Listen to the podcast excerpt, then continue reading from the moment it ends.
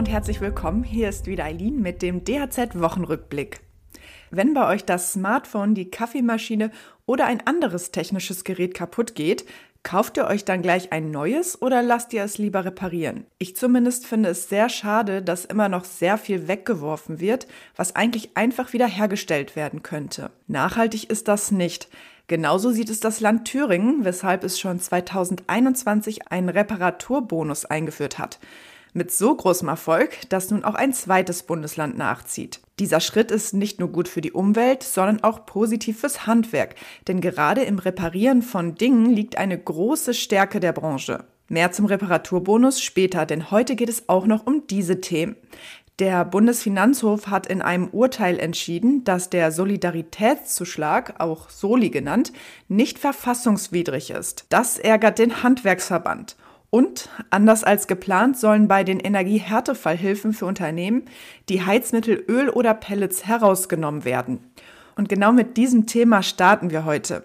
Der Haushaltsausschuss des Bundes hat entschieden, dass es nun doch keine Härtefallhilfen mehr für besonders hart von der Energiekrise betroffene kleine und mittlere Unternehmen geben soll, die mit Öl oder Pellets heizen. Eigentlich war das anders vorgesehen, weshalb es nun viel Protest gibt. Handwerkspräsident Jörg Dietrich kann nicht nachvollziehen, warum es zu dieser Entscheidung gekommen ist. Besonders im ländlichen Raum, wo viel Holzpellets, Flüssiggas und Öl im Einsatz sind, litten die Betriebe unter stark gestiegenen Preisen. Das bestätigt auch der Bäckerverband für seine Betriebe. Rund 30 Prozent der Bäckereien heizen nicht mit Gas, sondern mit anderen Energieträgern. Andreas Brzezinski, Geschäftsführer des Sächsischen Handwerkstages, kritisiert das politische Berlin. Er fordert endlich klare, verbindliche Aussagen in der Sache. Denn noch stehen auch weitere Details aus, zum Beispiel was den Starttermin der Hilfen betrifft. Mittlerweile haben sich auch einige Politiker kritisch zu der Entscheidung geäußert. So zum Beispiel Bayerns Staatskanzleichef Florian Herrmann und der nordrhein-westfälische Ministerpräsident Hendrik Wüst. Hoffen wir mal, dass der Protest zu einem Umdenken des Bundes führt und den Betrieben die nötige Unterstützung zukommt. Überrascht war der Handwerksverband auch von einem Urteil des Bundesfinanzhofes in dieser Woche. Die Richter haben entschieden, dass der Soli nicht verfassungswidrig ist.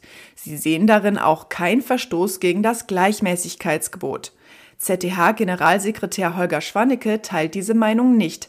Er fordert, den Soli abzuschaffen. Laut Angaben des Bundesministeriums der Finanzen wird der Soli auf die oberen 10 Prozent der Einkommen berechnet. Zudem wird der Zuschlag weiterhin generell auf die Körperschaftssteuer erhoben. Dadurch müssen auch Betriebe des Handwerks zum Aufkommen des Solis beitragen. Im Ergebnis schultern sie sogar den überwiegenden Teil des Gesamtaufkommens, so Schwannecke. Das sei in diesen herausfordernden Zeiten eine zusätzliche Belastung. Die Einnahmen aus dem Soli sind nach wie vor hoch.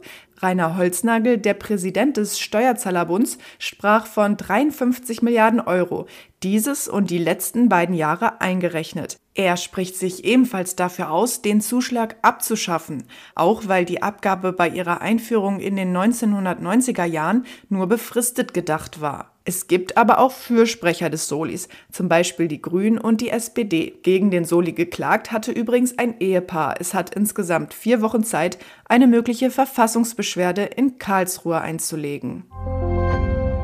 Thüringen hat es vorgemacht, ein weiteres Bundesland zieht jetzt nach. Auch Sachsen ermuntert Verbraucher bald dazu, defekte technische Geräte reparieren zu lassen, statt sie wegzuwerfen. Und zwar mit einem Reparaturbonus. Noch sind zwar die Details offen, das Fördervolumen aber steht. Andreas Brischinski, Geschäftsführer des Sächsischen Handwerkstages, begrüßt das Vorhaben. Reparaturen helfen nicht nur, die Umwelt und das Klima zu schützen, für das Handwerk nicht minder von Bedeutung sei der Fakt, dass auf diese Weise regionale Wirtschaftskreisläufe wieder mehr belebt werden. In Thüringen zumindest hatte der Reparaturbonus bisher großen Erfolg.